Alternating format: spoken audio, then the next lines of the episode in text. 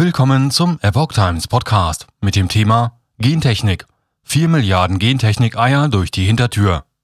Ein Artikel von Susanne Aussitsch und Tim Sumpf vom 2. Mai 2022. Ein Eingriff in die DNA eines Legehuhns soll dafür sorgen, dass Eier mit männlichen Küken leuchten. Das erleichtert ihre Aussortierung. Nach EU-Richtlinien braucht es dazu keine besondere Zulassung und auch keine Kennzeichnung der in den Handel gelangten Eier. Spiegelei, Rührei, Frühstücksei. Ob im Kuchen oder im Omelett, der Bedarf an Eiern ist groß. Im Jahr 2021 verbrauchte jeder Deutscher nach Mitteilung des Bundeslandwirtschaftsministeriums durchschnittlich 238 Eier. In Israel wurde nun ein spezielles gentechnisches Verfahren entwickelt, durch das männliche Embryonen im Ei absterben. Die Verbraucher stellt das vor ein Problem, denn nach Ansicht der EU brauchen weder Eier noch Hühner entsprechend gekennzeichnet werden. Das israelische Start-up-Unternehmen Egg XYT hat einen Weg gefunden, Eier mit männlichen Embryonen optisch zu markieren. Das Verfahren funktioniert mittels der Genschere, genauer gesagt mit dem CRISP-CAS-Verfahren. Was wird damit bezweckt? Hühner werden in dem Verfahren gentechnisch so verändert, dass keine männlichen Nachkommen schlüpfen. Diese sind für die Produktion von Eiern und Fleisch unerwünscht. Noch bis vor kurzem wurden jährlich allein in Deutschland 45 Millionen Hühnerküken kurz nach dem Schlüpfen getötet, heißt es von Seiten des Bundeslandwirtschaftsministeriums. Weltweit waren es rund 4 Milliarden. Am 20. Mai 2021 hat der Deutsche Bundestag ein Gesetz erlassen, mit dem das Töten von Küken zum 1. Januar 2022 offiziell verboten wurde. Daher braucht es in der Produktion neue Wege, um die unerwünschten männlichen Küken schon vor dem Schlüpfen auszurotten. Jährlich 4 Milliarden Geneier. Die Arbeitsgemeinschaft Bäuerliche Landwirtschaft beschreibt die Methode aus Israel wie folgt. Dabei soll nur an die männlichen Nachkommen ein tödliches Gen weitergegeben werden, welches die Küken, Embryos, schon im Ei absterben lässt. Gleichzeitig sollen sich die weiblichen Nachkommen normal entwickeln und als Legehennen eingesetzt werden. Auf seiner Internetseite wirbt das israelische Unternehmen XXYT damit, dass es das Brutverfahren revolutioniert und die Welt zu einem besseren Ort macht, heißt es dort. Konkret steht dort Erstens. Wir retten das Leben von über 4 Milliarden Küken pro Jahr, indem wir ihr unnötiges Ausbrüten verhindern. Zweitens. Wir sparen der Industrie hunderte Millionen Dollar jährlich, indem sie nicht die Hälfte ihrer Brutkapazität verschwenden müssen und am Ende der Brutzeit Menschen bezahlen, um männliche Küken zu identifizieren und zu töten. Drittens. Wir fügen der globalen Nahrungsmittelversorgung über 4 Milliarden Eier pro Jahr hinzu, indem wir die nicht bebrüteten männlichen Eier auf den Lebensmittelmarkt bringen. Auf dem Weg zum Patent. Mit dem neuen Verfahren wird DNA-Material für ein fluoreszierendes Protein in das männliche Geschlechtschromosom der Legehennen eingeführt. Wenn man deren Eier mit männlichen Embryonen unter UV-Licht hält, leuchten sie in gelb fluoreszierender Farbe.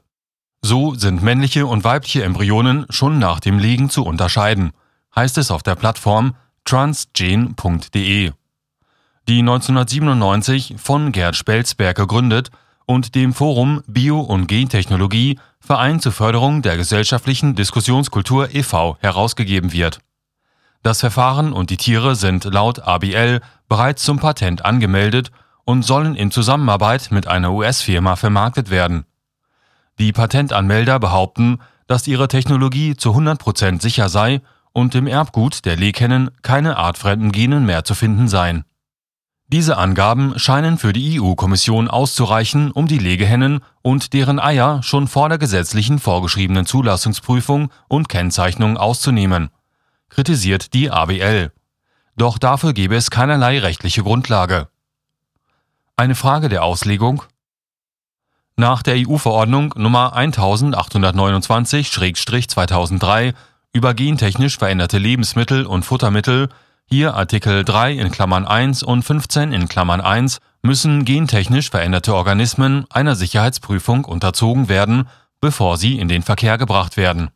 Damit steht die Frage im Raum, ob es sich bei den Legehennen und den Eiern, die nach der vorgenannten Methode erzeugt werden, um gentechnisch veränderte Organismen handelt oder nicht. Diese Frage wird nun vom EU-Kommissar für Gesundheit und Lebensmittelsicherheit verneint. Nach den vorliegenden Informationen wird das Transgen nur auf die männlichen Embryonen übertragen, nicht aber auf die weiblichen, die zu diesen Legehennen heranwachsen. Heißt es zur Begründung. Im Gegensatz zu den durch die Methode markierten männlichen Eiern gelten die Legehennen nicht als gentechnisch veränderte Organismen. Damit brauche es letztlich auch keine gesonderte Zulassung, weder für die Legehennen noch für ihre Eier, teilte die EU-Kommission dem Bundesamt für Verbraucherschutz und Lebensmittelsicherheit mit. Gentechnik durch die Hintertür. Die ABL ist anderer Auffassung. In einem Brief wandte sie sich gemeinsam mit der Test Biotech, einem 2009 in München gegründeten Institut für unabhängige Folgenabschätzung in der Biotechnologie, an die EU-Kommission. Darin warnen sie vor einer klammheimlichen Deregulierung der umstrittenen CRISPR-Cas-Gentechnik durch die Hintertür. Das habe weitreichende Folgen für die Verbraucher, Lebensmittelerzeuger und Lebensmittelhandel. Die EU-Gesetze schreiben vor, dass alle Organismen, die aus gentechnischen Verfahren hervorgehen, einem Zulassungsverfahren zu unterziehen sind sowie rückverfolgbar und gekennzeichnet sein müssen. Wie wichtig es ist, diese Anforderungen auch für die Nachkommen von gentechnisch veränderten Tieren anzuwenden, unterstreichen die Ergebnisse aus der Grundlagenforschung. Diese zeigen, dass Nachkommen von Tieren, deren Erbgut mit Hilfe von CRISPR-Gas-Gentechnik manipuliert wurde, von unbeabsichtigten Veränderungen betroffen sind, die mit spezifischen Risiken einhergehen. Heißt es in dem Brief. Die Organisationen kritisieren, dass die EU-Kommission zwar einräume, dass durch die Verfahren der neuen Gentechnik auch unbeabsichtigte gentechnische Veränderungen ausgelöst werden können, aber dennoch den Standpunkt vertrete, dass diese nicht genauer untersucht werden müssten.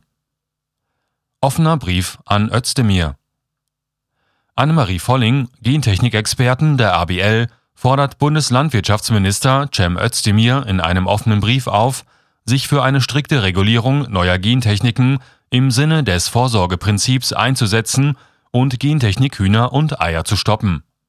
Nach ihrer Ansicht müssten auch die Nachkommen der betroffenen Zuchthennen der Gentechnik-Regulierung unterzogen werden.